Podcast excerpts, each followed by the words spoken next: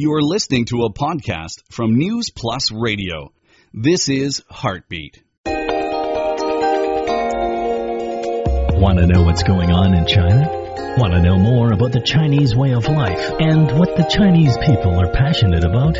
Want to travel throughout this fascinating country and learn about its amazing history and culture? Heartbeat, helping you discover a true taste of China and feel the pulse of the Chinese nation.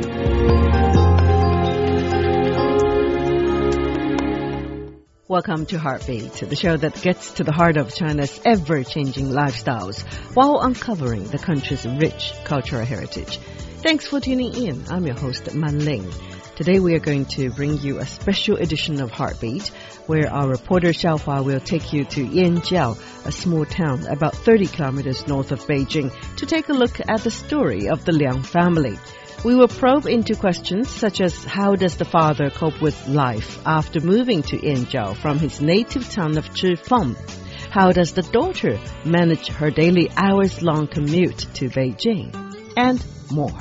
So stay with us for this special edition of Heartbeat.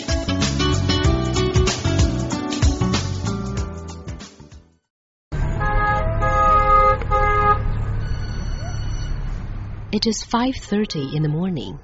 Yanjiao, a small town in North China's Hebei province and allegedly the closest town in the province to the country's capital Beijing, is woken up by continuous blares of bus engines. 57-year-old Liang Yaojun gets up and walks to the bus stop of Route 814 next to the apartment block where his family lives. Walking past a line of street food vendors calling out to sell their products, Liang arrives at the bus stop and begins to wait for the next 814 bus to arrive. Bus number 814 is one of the several major transportation lines that connect Yanjiao to downtown Beijing. When it does come, however, Liang doesn't get on the bus. He is queuing up for his 27-year-old daughter, Liang Yuanyuan, who works in a banking office in downtown Beijing. In the queue, there are other elderlies like Liang who are simply lining up for their sons, daughters, as well as sons-in-law or daughters-in-law. They hope that by doing this, their kids could sleep for 30 minutes longer in the morning and get a seat on the crowded, sardine can-like bus. The daughter Liang Yuanyuan seems reluctant to talk about how she feels about her father's effort, but she does admit that it saves her a lot of time. It has saved me a lot of time in the morning. For example, now I'm able to have breakfast casually at home, which in the past was impossible. My father usually queues for half an hour, and then I could directly get on the bus when I'm there. Liang Yaojun has actually taken advantage of his daily 30 minutes waiting time and calculated the number of commuters in his community who take the bus to Beijing every morning. I estimated that about 7,000 to 8,000 people in my apartment block take bus 814 to Beijing every morning. They stand in a line for about 250 meters and wait for 30 to 40 minutes. And I haven't even taken those who share car rides into account yet. Initially a scarcely populated small town of Hebei province, Yanjiao has only been developed since the 1990s because of its geographical adjacency to Beijing. The direct distance from the center of Yanjiao to Tiananmen Square in Beijing is just about 36 kilometers. In about 20 years, its population has reached nearly 400,000 and is estimated to reach 1 million in a few years. About 300,000 commuters who work in Beijing live in several densely built communities in Yanjiao. Every day, in an unpleasant symphony combining street vendors selling boiled corn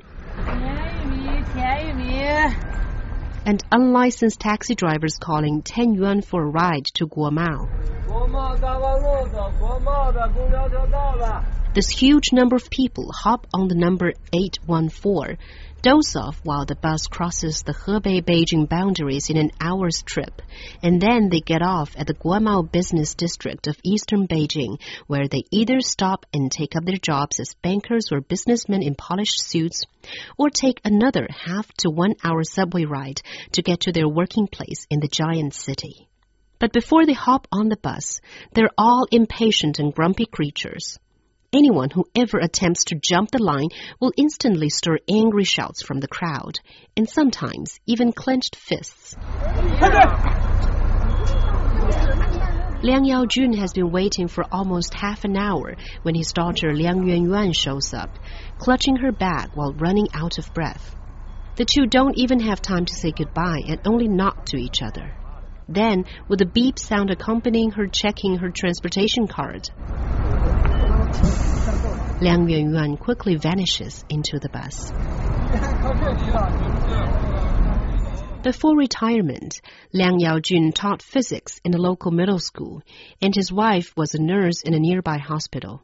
Their son, having studied in Beijing, who later became a police officer in the city, is married and has bought his own apartment in the city with financial aid from parents of both sides. Their daughter Liang Yuanyuan studied in the neighboring Tianjin city and moved to Beijing to work for an international bank in hope of seeking sibling support.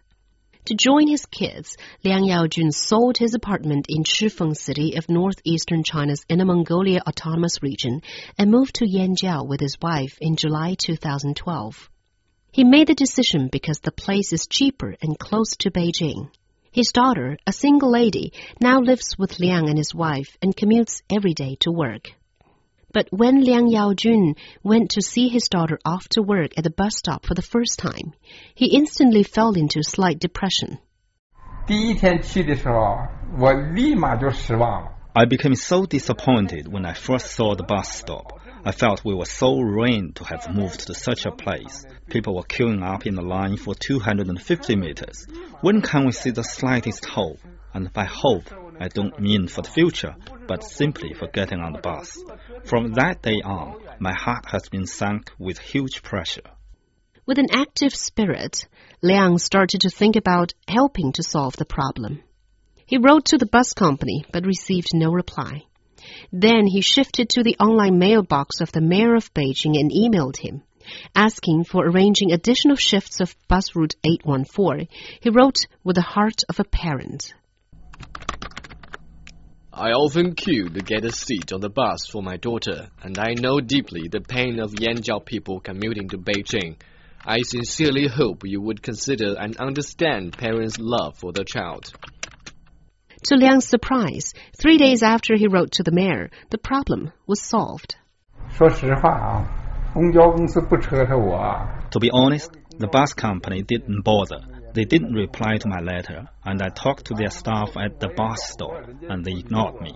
I had no choice, so I wrote to the mayor's mailbox. It's no exaggeration to say that Beijing's governance is excellent and always puts people's need in their heart. And they are so quick too. It only took them three days to call me to talk. Ironically, additional bus shifts required a larger docking bay at the bus stop, and the responsibility of expanding the bay went to the Yanjiao government.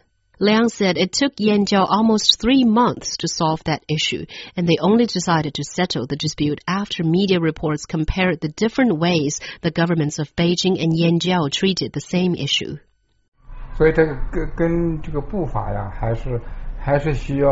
Yanjiao needs to catch up with the pace of Beijing. We are talking so much about the integration of Beijing, Tianjin, and Hebei, and to integrate Yanjiao needs better city administration.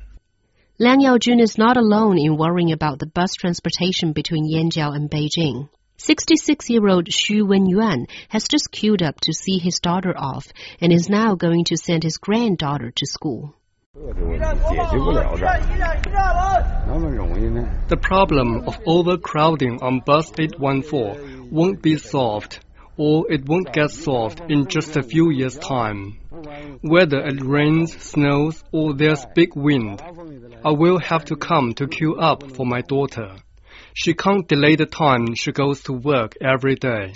Work is work. The daily lives of Yanjiao people revolve around the bus stop. After seeing their children off to work, these senior citizens could just turn around at the corner of the bus stop and walk into a 20 meter long small vegetable market at one side of the road to buy food for their family dinners.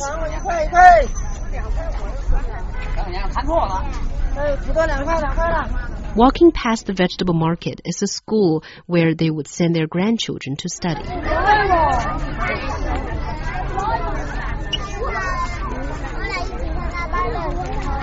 Liang Yaojun has come to the market to buy the fruits his daughter really likes watermelon, lychee, and cherry.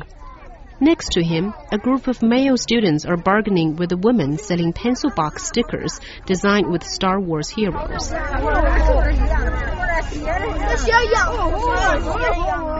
Another group of students are buying Chinese pancakes from a middle aged woman. Having bought everything he needs, Liang heads back home, walking past the street, which is now filled with the elderly carrying their radios and listening to some Peking opera. Liang's apartment is located on the 10th floor in the most crowded block of Yanjiao. Originally, Liang and his wife decided to move to Beijing because they couldn't bear to see their daughter going through all the hardships of living alone in the big city. My daughter works in a bank and she often gets off work very late at night. She eats takeaway food basically every day. That's very bad for the health. You know, when you keep eating out for a while, food in restaurants simply doesn't taste good anymore.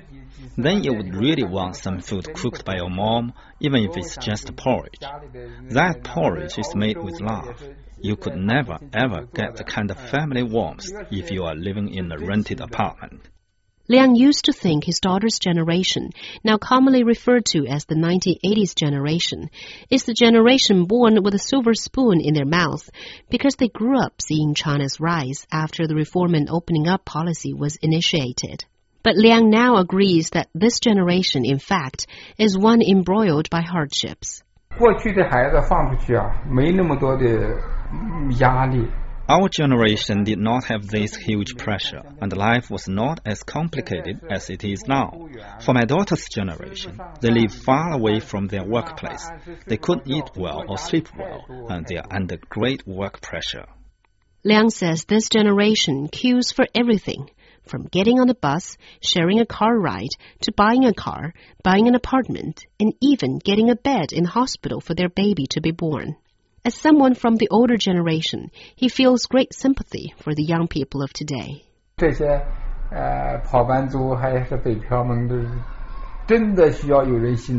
These commuters in Yanjiao really need someone who loves them dearly.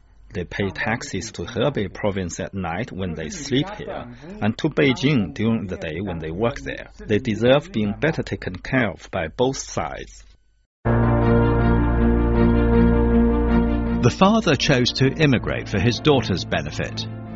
Has the daughter found her life easier since living with her parents? How does the family cope with their new life in Yanjiao? Stay with us for more on the story of the Liang family.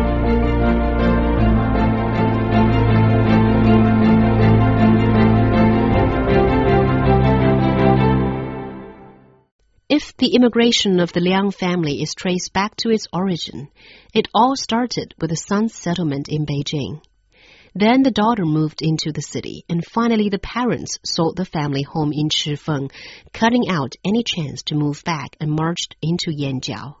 Liang Yaojun remembers that when the family made the decision to purchase an apartment in Yanjiao, the son and daughter didn't have much of an objection. But when the parents chose to sell the Chifeng home, the two kids opposed strongly.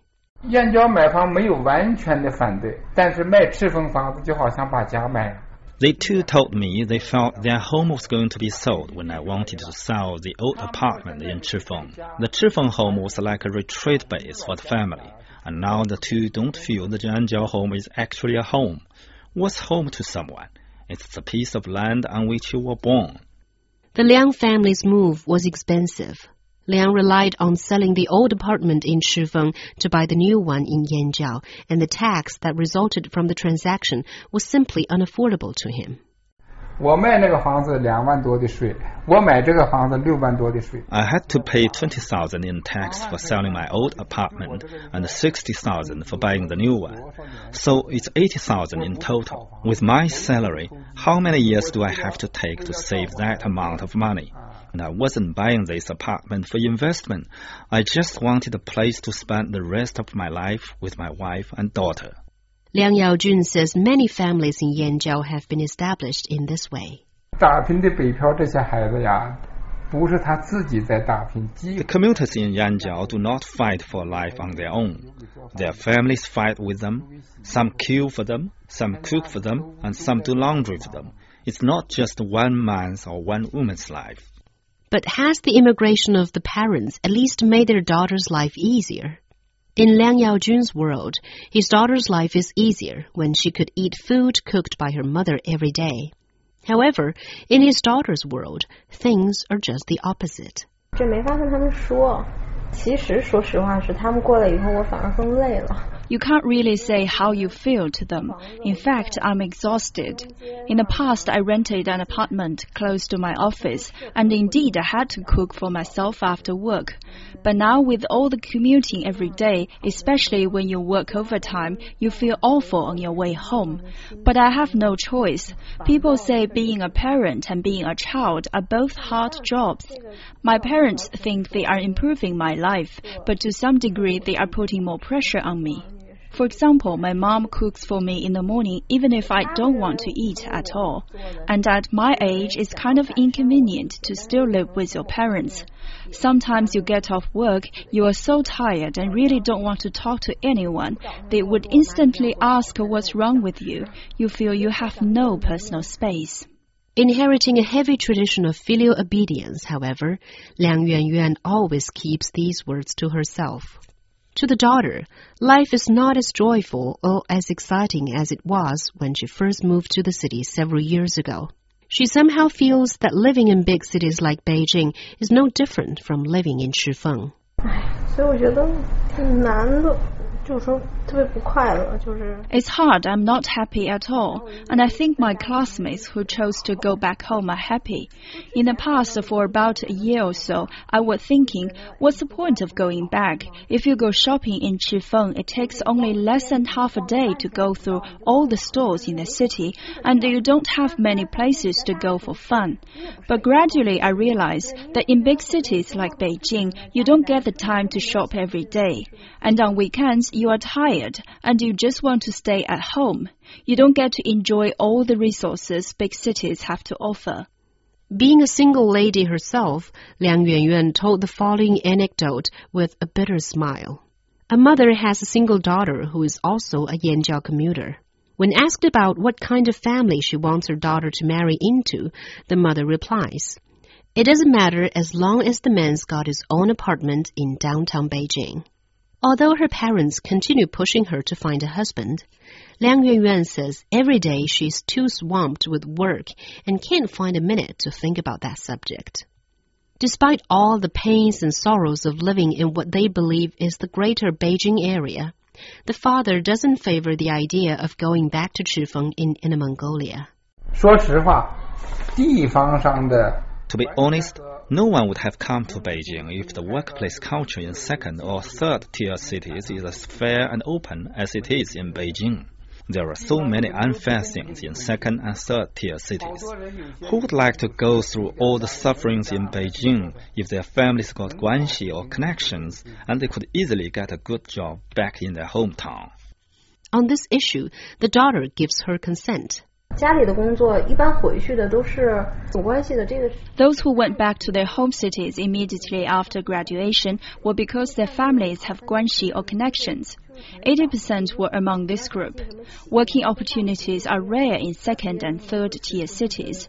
There are fewer large multinational companies. Small companies are closed down every day, and it's very hard to get into the social circles of civil servants there. Now that the daughter is in town busy with her career, Liang Yaojun's schedule for the rest of the day is only loosely packed.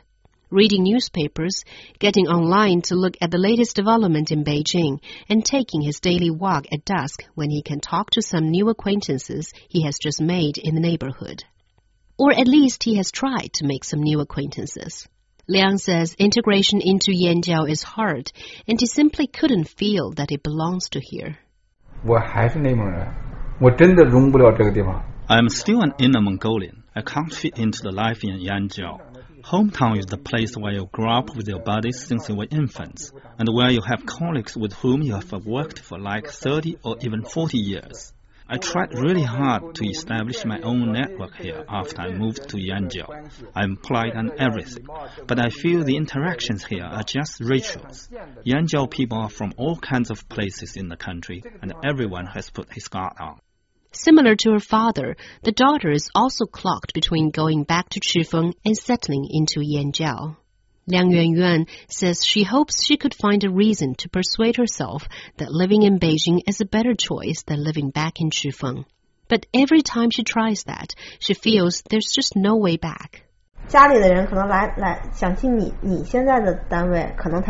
My friends who chose to stay in Chifeng are not able to access the company that I now work for.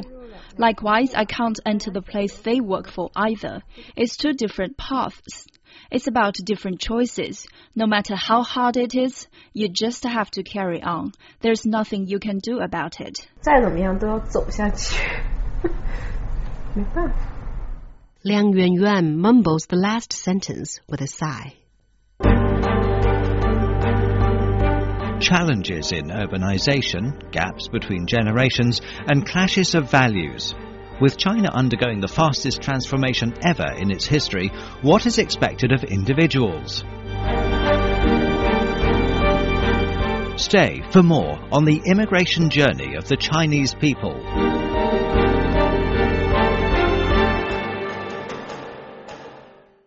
While his daughter sips a coffee and walks into her office in a pair of high heels to deal with the pile of financial reports in downtown Beijing, Liang Yaojun turns on his computer at home in Yanjiao. He claims that he's worried the urban planning in both Beijing and Yanjiao are disasters, but he can't do anything about it. The things he could do, judging from his successful interaction with the mailbox of the mayor of Beijing, is to write a letter to China's Minister of Transport and the head of the National Development and Reform Commission, the country's top economic regulator. He wants to suggest opening a commuter train between Yanjiao and Beijing. He says the government could make use of the already existing train line between both ends before integration of Beijing and Yanjiao ever really takes place.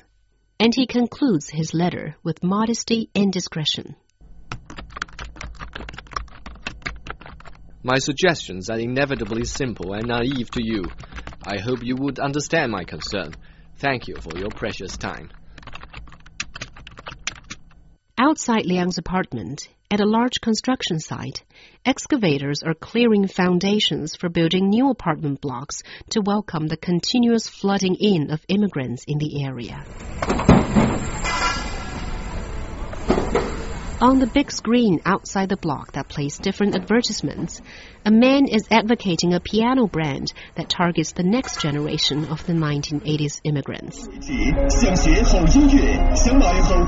The next generation themselves, now on break between classes, are flocking out of school to buy new pencil box stickers. Uh, uh,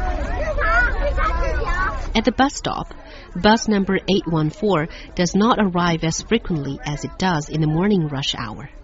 But the unlicensed taxi drivers are continuing their loud cries, offering people a ride at the last stop of their immigration journey to the country's capital.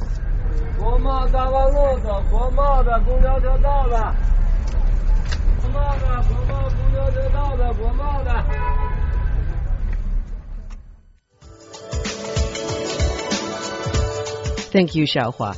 I sincerely hope the Liang family, as well as many other families who have chosen to immigrate to Yanjiao, will see more promising news about their Yanjiao communities.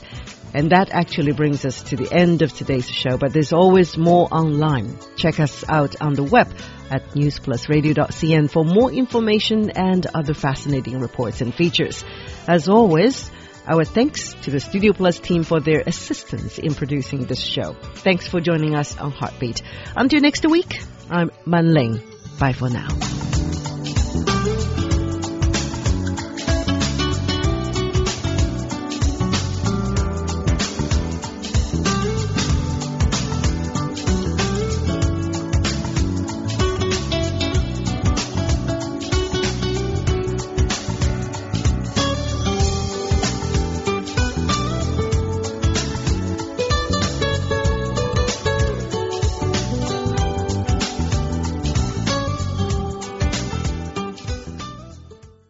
Thanks for downloading this edition of the program. To find out more, please go to our website, newsplusradio.cn.